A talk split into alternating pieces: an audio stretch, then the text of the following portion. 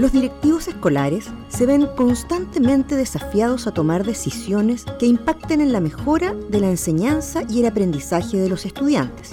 En este espacio, destacados académicos del programa del Magíster de Liderazgo y Gestión de Organizaciones Escolares de la Pontificia Universidad Católica de Valparaíso compartirán ideas y reflexiones en torno a prácticas que contribuyan con este propósito. Bienvenidos a un nuevo capítulo de Liderando tu Escuela. Conduce Eri Segovia.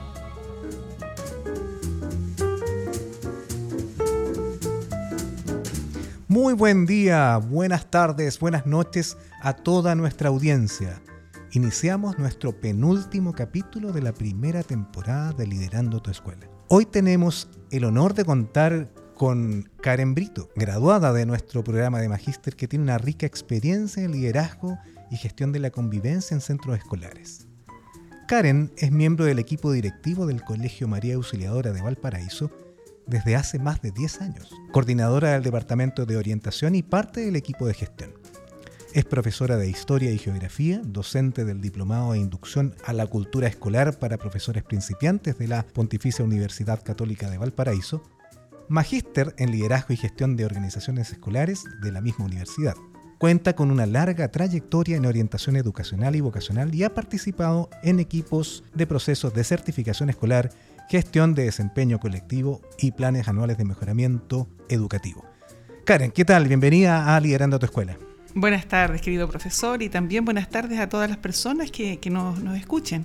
Como dijo usted, buenas tardes, buenos días, buenas noches, buenas todas. Dependiendo de a qué hora nos escuchen. A qué hora nos escuchen, justamente. Karen, un gusto compartir contigo este espacio y que nos regales tu experiencia para todos los profesionales de la educación que hoy día nos están escuchando. Bueno, partamos. Al revisar tu experiencia, Karen, pudimos constatar que tu área de especialidad se sitúa principalmente en la orientación y convivencia. Efectivamente es así, profesor. Vayamos a la convivencia. ¿Cuál, desde tu perspectiva, son los grandes desafíos en cuanto a la gestión de la convivencia escolar? A ver, yo creo que dentro de los grandes desafíos nosotros necesitamos, por sobre todas las cosas, aprender a vincularnos como comunidad educativa el desarrollar vínculos dentro de una comunidad educativa es lo que nos va a permitir, eh, bajo cualquier prisma, solucionar conflictos, enfrentar diferentes situaciones y por sobre todo recordar que somos una comunidad que educa y que está compuesta por diferentes estamentos. Siempre es importante mantener eh, la mirada eh, de, colaboración en todo lo que se hace dentro de un establecimiento. ¿Y qué relevancia tiene el liderazgo y la gestión en esta construcción que tú, que tú acabas de señalar? Em, yo creo que, una de las cosas que yo aprendí dentro de, mi proceso de, trabajo en el magíster es que es fundamental el aprender a liderar, que independientemente de las condiciones que tenga cada uno, por ejemplo, en, este tema, eh, el aprendizaje del liderazgo lleva consigo también el involucrar a las personas que son parte de, un, de, una, de una institución o de un establecimiento. Y así nosotros al, bajar esta información somos capaces de comprender, por ejemplo, cuando emana un, PI, un proyecto interno de un establecimiento, y somos capaces de comprenderlo. Entonces, yo vuelvo a insistir, yo creo que, que, el liderar y el gestionar va de la mano por el conocimiento y por el vínculo que yo creo en la institución donde estoy trabajando, en donde me estoy desempeñando.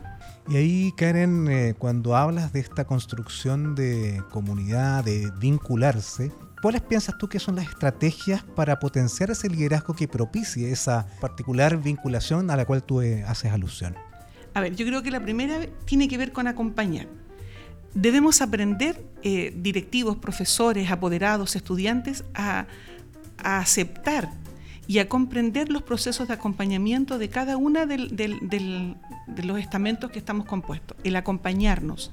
El segundo tiene que ver con vincular y el tercero, profesor, que yo lo aprendí acá, tiene que ver con el capacitar, que es fundamental. Yo puedo tener las mejores intenciones, pero si yo no capacito, si yo no aprendo, si yo no, no eh, pongo a, mi a, la disposición de un otro eh, esta, esta necesidad de aprender, los avances no se generan. También es importante manejar conceptos como el de movilizar. Yo una vez que acompaño, vinculo y capacito, soy capaz de movilizar eh, situaciones o estados a algo de mejora, a algo positivo. Es muy importante. Y para cerrar la idea, es fundamental el evaluar, evaluar el impacto que se tiene dentro de un espacio en donde se han aplicado las estrategias antes mencionadas.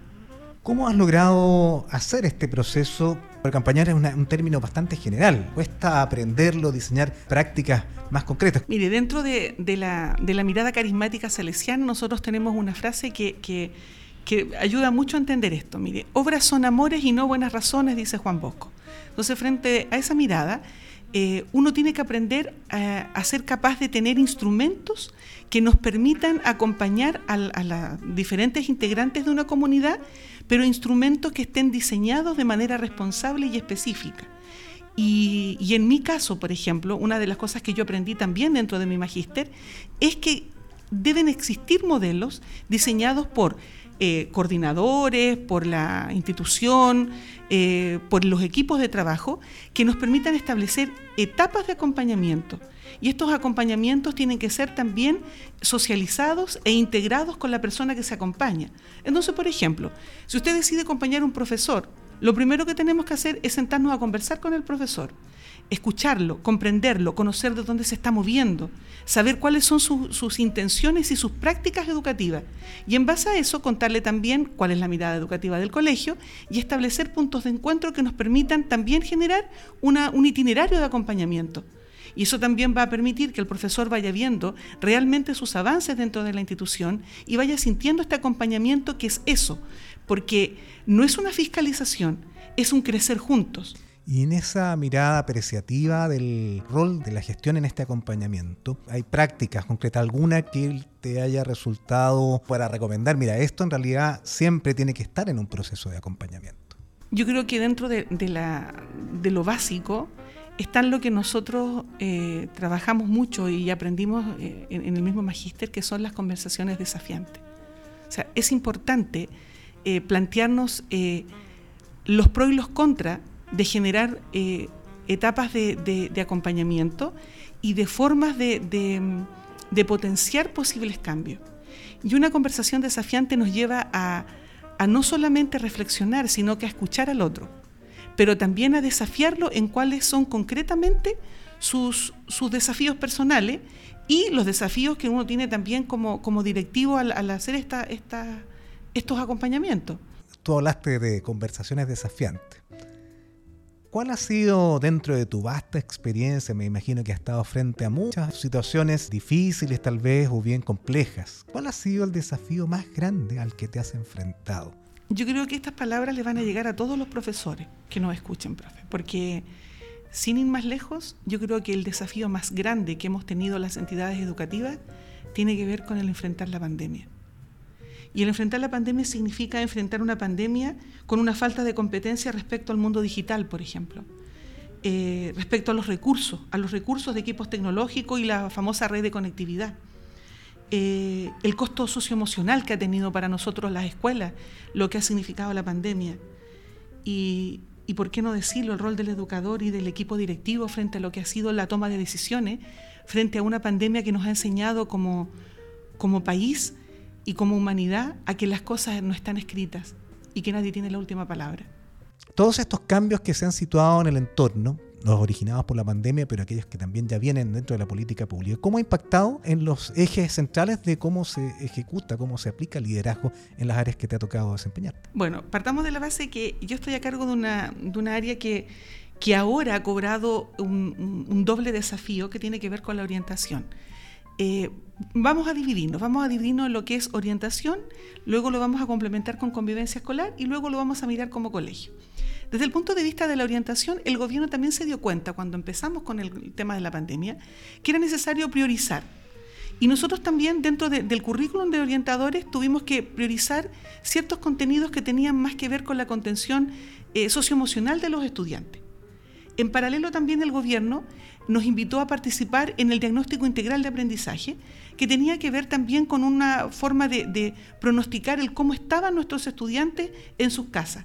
Porque lamentablemente muchos de los niños eh, eh, tenían mucho, mucho miedo, mucho pudor a, mostrarse en cámara y solamente eh, escuchábamos las voces, no sabíamos realmente cómo estaban. Entonces, con la priorización y con, con el famoso diagnóstico, yo creo que muchas comunidades fuimos capaces de establecer donde necesitábamos fortalecer en, los estudiantes estas competencias descendidas. Y, y eso es una caja de Pandora, porque uno abrió realidades en las cuales como docente muchas veces no conocía, porque es muy distinto ver a un estudiante presencial que escucharle y, entrar en ese mundo que es entrar a su casa, a la familia. Recordemos que en tiempos de pandemia, aun y cuando la cámara esté apagada, se escuchan voces, se escucha la realidad de un hogar. Entonces, eh, yo creo que ese fue uno, de, los aciertos de, la mirada eh, propuesta ministerial desde el punto de vista de la orientación, porque hizo también que los, profesores a nivel eh, curricular integraran a sus prácticas la necesidad del diálogo, ya no solo como una hora de orientación a la semana, sino que como parte de su trabajo pedagógico. El preguntar a los estudiantes el cómo está pasó a ser un deber. El preguntarle al estudiante cómo se ha sentido.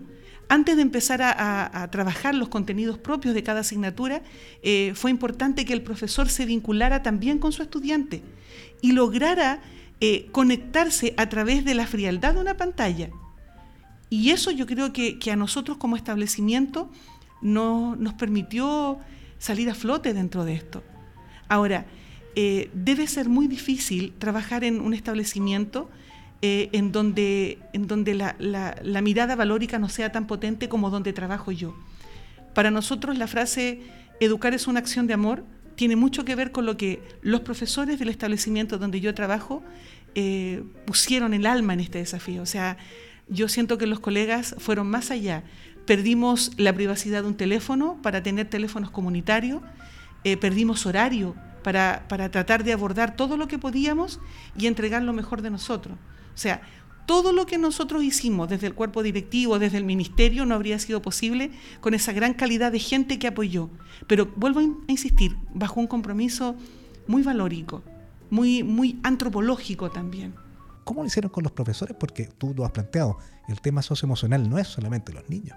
los profesores también tuvieron que cargar buena parte de todo este, este, proceso con cosas adicionales. Intentaron a asumir los problemas de la casa, situaciones que antes no se veían. ¿Cómo lo enfrentaron eso como equipo directivo? Bueno, nosotros tuvimos que, desarrollar también planes de trabajo para, para poder em, respaldar la gestión de nuestros profesores, no solo en, la, gestión administrativa que corresponde a los profesores jefes o a los profesores de asignatura, sino que también generar jornadas, jornadas de reflexión, jornadas de apoyo, jornadas también que tienen que ver con, con lo formativo. Para nosotros como educadores salesianos es fundamental, por ejemplo, una vez al mes, que esto está antes de la pandemia y con mayor razón se mantuvo en pandemia, eh, el tener consejos formativos en donde nosotros teníamos visitas también externas, de expertos externos, quienes podían desarrollar con nosotros niveles de contención. Eh, la conversación también dentro de, los consejos de profesores en donde se generaba el espacio también para el diálogo y para la reflexión de lo que le pasaba a cada uno. Nuestros consejos formativos también tienen mucho de eso. Sin ir más lejos, por ejemplo, nosotros eh, los martes nos reunimos y este martes pasado tuvimos un consejo formativo en donde recibimos nosotros eh, la... Mm, la visita de un experto externo quien nos enseñó a modelar nuestras emociones ahora de la pospandemia, bajo la mirada de la pospandemia. Y eso eh, fortalece de todas maneras la práctica pedagógica de los docentes. Ahora, por otra parte, yo creo que la conversación, eh, nosotros como equipo directivo nos dividimos los colegas del colegio y, fuimos capaces de, apadrinar 10, eh, 15 profesores y, estar a cargo de ellos. Entonces, eh, por lo menos eran dos llamadas a la semana, preguntarles cómo estaban, en qué podíamos ayudar.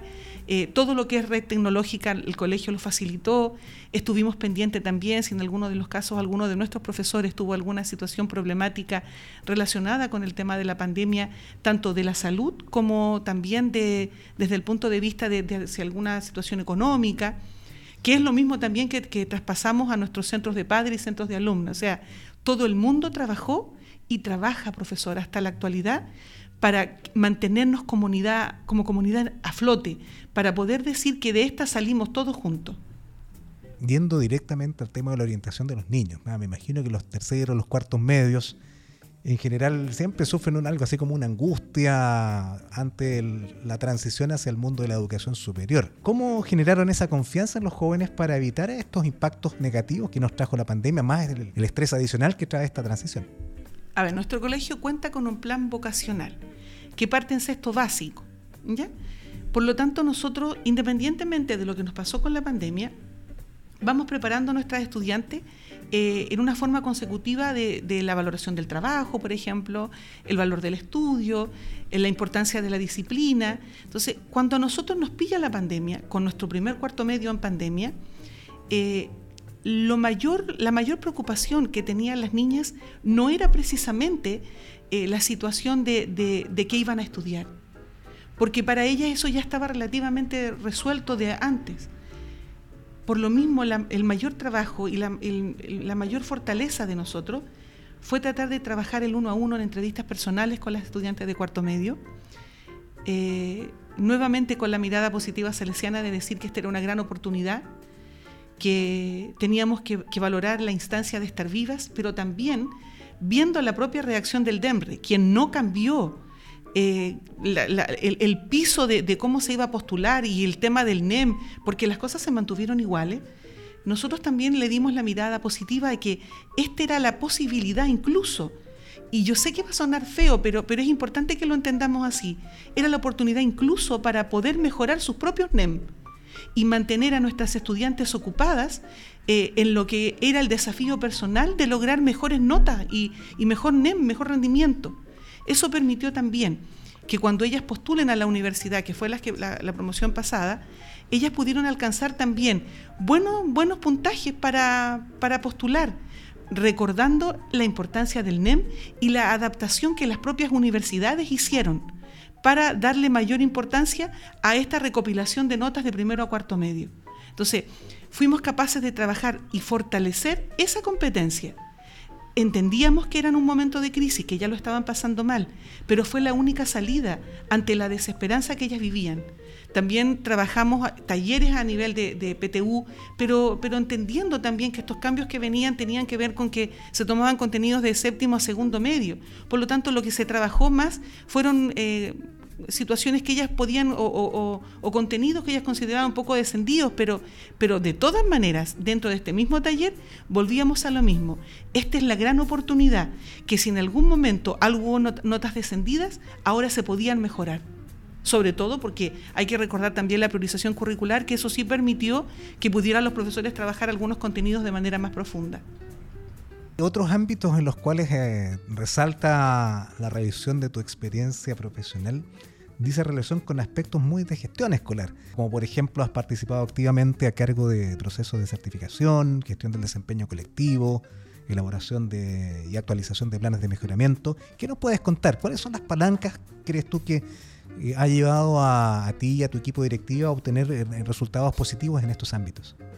Yo creo que es importante primero entender el concepto de, trabajo colaborativo. Eh, la comunidad educativa que no lo tenga claro está perdida. Eso es lo primero. Dentro de la mirada colaborativa nosotros tenemos que saber que los planes de mejora eh, van de la mano con justamente eso, establecer dónde están las debilidades para mejorarlas. Pero las mejoras no pueden salir de un equipo directivo. Las mejoras tienen que salir desde los propios profesores, de los estudiantes, de los apoderados. Esta cuestión es algo que se hace en conjunto. Entonces, frente a lo mismo, cuando, cuando nosotros postulamos, por ejemplo, al, desempeño colectivo, eh, era exitoso o es exitoso, ¿por qué? Porque trabajamos todos. Y trabajamos todos en un liderazgo compartido, en donde, si bien nosotros tenemos eh, una gestión clara de una dirección que, nos propone y nos desafía a, a ser mejores, también hay un compromiso personal en esto. Ahora, en relación a los planes de mejora, yo creo que Muchas veces cuando uno entra en, lo que es un PME, eh, se da muchas vueltas en este desafío de, cómo será lo mejor. Lo mejor siempre es la necesidad que nosotros tenemos en el establecimiento. Por lo tanto, acá se deben realizar em, consejos de profesores, se debe conversar con el centro de alumnos, con el centro de padres, y desde ahí no levantar fantasías en el aire, desde ahí nosotros tenemos que levantar propuestas, estrategias que se puedan eh, traducir a actividades concretas y que sean medibles para poder establecer que efectivamente la mejora eh, ejecutada resulta. Entonces, desde allí yo creo que, que una mirada para todos los colegas que están escuchando, o sea, necesitamos nosotros que nuestros planes de mejora eh, sean la realidad de nuestra realidad educativa y las fallas que estamos teniendo se mejoren con esto. Pues. Además que hay plata de por medio, pues, profe. Entonces, frente a lo mismo tenemos que saber invertir. El cómo, el cuándo y el dónde son fundamentales. Y ahí pasa ratos, eh, dentro de mi experiencia, a veces ocurre que genera esta reflexión, también se corre el riesgo de que construyamos estos castillos en el aire, que se produzcan pugnas por, bueno, esto que es más importante. ¿Cómo tú enfrentaste o tu equipo directivo esos eh, dilemas en los cuales hay que decidir? A ver, nosotros eh, bueno, como, como en todos los procesos de PME, trabajamos por eh, coordinaciones. Entonces, eh, dentro de las coordinaciones, cada uno de nosotros debe hacer propuestas, propuestas que ha sacado desde la misma comunidad, y debe hacer propuestas que tienen relación también con eh, la mirada de vinculación de los equipos. Por ejemplo, yo trabajo en convivencia escolar, soy una de las áreas de convivencia escolar eh, conjuntamente con las áreas extraprogramáticas que nosotros le llamamos los movimientos juveniles salesianos, con el área pastoral. ¿ya? Entonces, desde nosotros eh, pasa que tenemos que plantearnos en una reunión, en esa reunión vemos eh, cómo vamos a hacer el compartir o la bajada con los profesores y con las personas que componen esta, que, esta área que es tan importante como vivencia escolar y desde allí, con ellos, generamos en conjunto las, acciones a seguir o las estrategias propuestas. Luego de esto, así lo hace cada uno de los otros procesos, por ejemplo, la unidad técnica pedagógica, eh, la administración, el liderazgo directivo. Luego de eso viene la reunión que, como bien dice usted, se ponen las cartas sobre la mesa y se decide. Pero esa decisión también debe ser desde el conocimiento y desde la importancia que le damos a cada coordinación. Entonces, también debemos saber eh, comprender eh, la priorización de cada uno de los objetivos, de las estrategias y las actividades. Ahora, créame usted que nosotros no tenemos grandes problemas en esto porque hemos logrado ya con harto tiempo de trabajo, ya nos conocemos, eh, saber y, reconocer cuáles son las necesidades y, las priorizaciones más importantes. Estamos conversando y conociendo la experiencia de Karen Brito, miembro del equipo directivo del Colegio María Auxiliadora de Valparaíso. Y ahora nos queremos adentrar en, tu experiencia dentro del magíster. Como graduada, ¿cómo definirías tu trabajo profesional antes de cursar el magíster y después? ¿Qué es lo que cambió? La reflexión de darse cuenta, profesor, que uno no solo es orientadora, sino que es parte de un equipo directivo, eh, es compleja. Sobre todo porque no basta con que yo sea orientador y conozca, conozca el currículum de orientación, no basta eso. Hay competencias que necesariamente al ser miembro de un equipo directivo uno debe tener. Entonces, frente a eso, cuando, cuando yo decido estudiar, eh, decido estudiar desde la ignorancia misma de lo que implicaba la gestión. Entonces, quizás a lo mejor otros orientadores en otro establecimiento tenían una cultura. Ya yo no, porque yo voy a decirlo como lo siento, eh, de una manera muy amateur y muy irresponsable, era parte de un equipo de gestión. Y, si, me voy a hacer eh, cargo de lo que voy a decir, pero em, siempre me cuestioné hasta qué punto era el cariño, eh, porque yo soy exalumna del establecimiento donde trabajo, o, o es verdad eran mis competencias y mis capacidades. Entonces cuando yo decido estudiar, lo hago también eh, buscando la, necesidad de, revalidarme yo misma y de poder sentarme en, esa mesa de, trabajo y tener algo más que aportar que solo la mirada de una exalumna que quiere mucho el establecimiento y que sabe de orientación. Entonces, eh, cuando yo me acuerdo de mis intervenciones y de lo que yo pensaba, incluso siento un poquito de pudor, porque digo, eh, la mirada sistémica que el magíster a uno le da, le permite no solo entender la mirada colegio, sino que la mirada política pública, la mirada ministerial de la educación, el cómo funcionan los mecanismos, el saber que, muchas veces que las puertas que se cierran o que se abren no dependen necesariamente de, un director o en nuestros casos, que nosotros somos 19 colegios de todo Chile, de una casa inspectorial, que no depende muchas veces de, de, las mismas religiosas a cargo. Entonces, eso, esa mirada sistémica que me hace entender lo importante que somos dentro del barrio donde estamos, dentro de la comuna donde estamos, y, comprender que somos parte de una política país, eh, hace de que mi mirada sea totalmente distinta en educación a la que yo tenía antes. O sea, yo podría decir que son dos gestiones completamente distintas. Sobre todo, ¿por qué? Porque uno pudiera decir, yo hago este magíster solo porque voy a ser director. Eh, si bien yo no soy directora de colegio, miren lo que, cómo me voy a plantear. Yo soy directora de un proceso. Y como directora de ese proceso, yo aprendí a desarrollar formas y miradas de trabajo que tienen que ver con el liderazgo y la gestión del mismo. Y eso se aprende. No es algo que uno diga, por más que yo me sienta a leer sola en mi casa, no lo voy a lograr. Y se aprende en base a dos miradas. En la idoneidad de los profesores que tenemos con, con nosotros, pero también en el uno a uno con los con los eh, colegas que toman este, este curso y con los amigos y los compañeros de, de Magíster.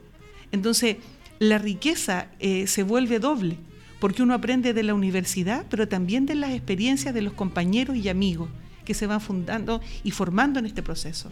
Karen, y ahí me imagino que esa manera de plantear el liderazgo en tu propio espacio de orientación te llevó, me imagino, a escoger como trabajo final de titulación desarrollar el tema de la enseñanza-aprendizaje basado en la reflexión pedagógica, ¿no?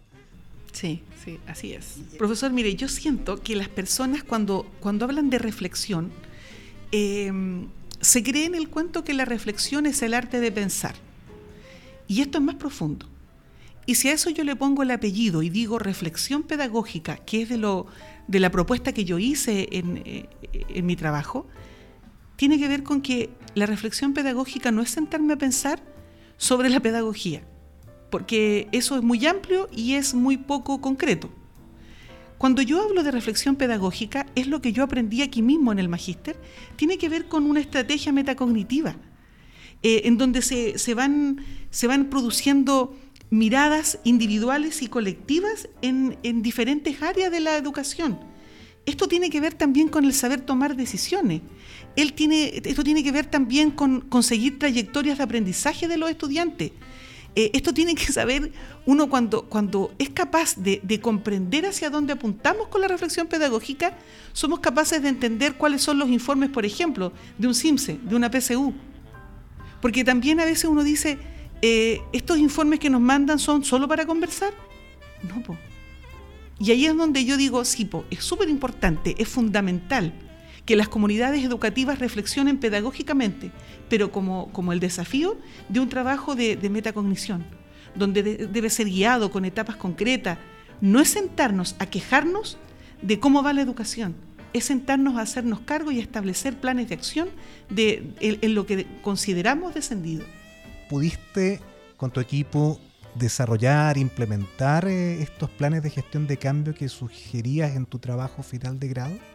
Importante decir, profesor, que yo soy de la promoción antes de que quedara la escoba con la pandemia. Entonces, si bien nosotros nos decidimos a trabajar y en la actualidad estamos eh, desarrollando la mirada, esto es un proceso muy lento. Y la pandemia no solo se ha llevado vidas y dolores, sino que también se lleva lo que uno había construido anteriormente, porque la prioridad no es sentarse eh, en el 2020 a pensar y reflexionar sobre pedagogía sino que la necesidad más inmediata era contención emocional y, apoyo a la familia. Entonces, eso ha, yo creo que en cierta medida ha, puesto más lento nuestros planes, pero no por eso estamos quietos. O sea, seguimos trabajando teniendo claro, por lo menos en el establecimiento, que la necesidad de diálogo, de conversación y de aprendizaje colaborativo debe estar. Y para eso debemos crear los directivos de los colegios los espacios para generar estas reflexiones profundizando en, ese espacio que tú acabas de comentar, en eh, dicho trabajo tú hablas de la pérdida de protagonismo que tiene el docente la importancia de recuperar su figura en el aula. ¿Qué significa en, ese sentido ah, esa pérdida de protagonismo que, tú mencionas en tu trabajo? Profesor, mire, voy a hablar siempre en calidad personal. Ya esta vez no voy a representar a mi institución. Yo siento que las herramientas que muchas veces tanto la Superintendencia de Educación como el propio Ministerio le ha otorgado a los padres y apoderados de los establecimientos ha hecho que muchos de, los docentes eh, empiecen a, replegar sus acciones por temor a, no ser comprendido o a no ser entendido en lo que están tratando de, lograr con el estudiante. Y esto nos ha hecho trabajar con temor, nos ha hecho trabajar con, la sensación de que eh, si nos equivocamos, eh, podemos incluso vernos sometidos a situaciones complejas. Yo lo percibo porque no solamente he trabajado con, profesores del establecimiento, sino que también he tenido la fortuna de trabajar en un diplomado en donde trabajo con profesores jovencitos. Y, el, temor al, equivocarnos, el temor al error, nos hace ser tan cautos que, perdemos a veces eh, nuestro protagonismo y nuestro rol dentro de la formación de un proceso. Porque recordemos que el gran protagonismo en, el proceso de enseñanza-aprendizaje es el estudiante, pero no olvidemos que es el profesor quien lo gestiona. Entonces, por el miedo a equivocarnos y por el miedo que puede pasar esto y por el miedo que, no sé, vayan a conversar con un directivo, por el miedo, nos vemos muchas veces silenciados. Y eso es complejo, sobre todo cuando un profesor siente miedo de formar a un estudiante. Ahora la mirada hacia el futuro, a lo que viene qué estrategias ustedes van a aplicar para justamente generar esta concomitancia de enfocarse en aplicar la reflexión en estos procesos que tú acabas de mencionar. A ver, yo creo que las, las comunidades educativas tienen que educar a sus apoderados, tienen que educar a sus estudiantes y formar a sus docentes. Entonces, en base a esto, las acciones tienen que ser súper claras. Por ejemplo, eh, nosotros en nuestro establecimiento contamos con un perfil de apoderado no sacamos nada con que el apoderado lo lea por sí mismo. Necesitamos formarlo. ¿Y cómo lo formamos? En las jornadas de padre. Nosotros, por ejemplo, este año, pese a estar en pandemia, y el año pasado también lo hicimos, tuvimos jornadas de padre y hemos tenido jornadas de padre por niveles. Por ejemplo, primero y segundo básico, tercero y cuarto básico, donde nos vamos de manera eh, independiente a cada curso, ni siquiera lo hicimos por ciclo, porque creemos que es una gran necesidad recuperar el ambiente escolar que teníamos eh, reunirnos con estos apoderados por, niveles y poder generar eh, la difusión de los principios valóricos del colegio, eh, la formación del apoderado que necesitamos para nuestro colegio y también en donde necesitamos que nos apoyen y nos respalden. Lo mismo y lo propio se hace con los estudiantes, con los CODE, que son los, grupos de consejos de cursos que organiza el centro de alumnas. Nuestros centros de alumnos participan en un plan nacional de formación continua para, para fortalecer también eh, a, sus compañeras, a, los, a las estudiantes en esto, y finalmente a los profesores. Entonces nosotros también tenemos que ir eh, teniendo claro que el perfil de apoderado, el perfil de estudiante, y el perfil de profesor que eh, nuestro PREI declara y nuestro proyecto educativo eh, transmite es fundamental en todo lo que implica eh, formar una comunidad. Karen, y bueno, si estuvieras delante tuyo a un docente que está a punto de, de acceder a un cargo de director, ¿qué le recomendarías desde los temas de reflexión pedagógica o bien desde las estrategias a seguir que le permita salir adelante? Yo creo que lo primero tiene que ver en, que nos formemos profesionales competentes. Y, fundamentalmente tiene que ver, profesor, con, prepararse para los desafíos del futuro, prepararse en competencias claras respecto al rol que uno va a desempeñar y, tener en claro que no se trabaja solo. El individualismo, individualismo solamente trae problemas a una comunidad necesitamos romper el yo para ser parte de un todos. Entonces yo creo que para alguien que recién va a iniciarse en este tema, lo principal es decirse sea competente, eh, sea eh, comunidad y esté atento, esté alerta a los cambios. Karen, bueno, el tiempo vuela en estas conversaciones. No quiero despedir el programa sin antes agradecerte muchísimo el haber participado en Liderando tu Escuela. Y bueno, te dejo el, micrófono para entregar un, un, mensaje a estas generaciones de futuros directores y personas que estén interesadas en desarrollar su espacio allí. A ver, yo creo que es importante decirle a los colegas que no solo la pandemia, sino que el estallido social ha venido a remover el piso de la educación en Chile y que por tanto es momento para que nosotros también eh, revaloremos el valor de la educación y enseñemos a, nuestros apoderados, a nuestros estudiantes, a, la gente que compone las comunidades educativas, que todos estamos en un proceso de cambio y de transición, pero ese cambio de proceso y de transición debe ser eh, con una mirada de competencia. Necesitamos revalorar los espacios de la escuela. La escuela demostró este último tiempo que es irreemplazable, que independientemente de que se puedan hacer clases virtuales, nuestro rol es fundamental dentro de la sociedad. Por lo tanto, decirle a los colegas que están escuchando que todavía tenemos mucho por hacer, pero por sobre todo tenemos que hacerlo profesionalmente. Muy inspirador tu mensaje, Karen.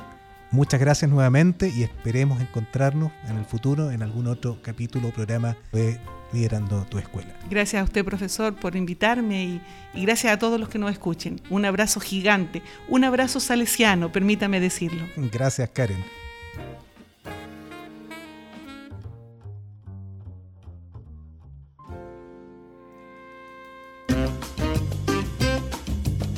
Pues bien, aquí termina este episodio.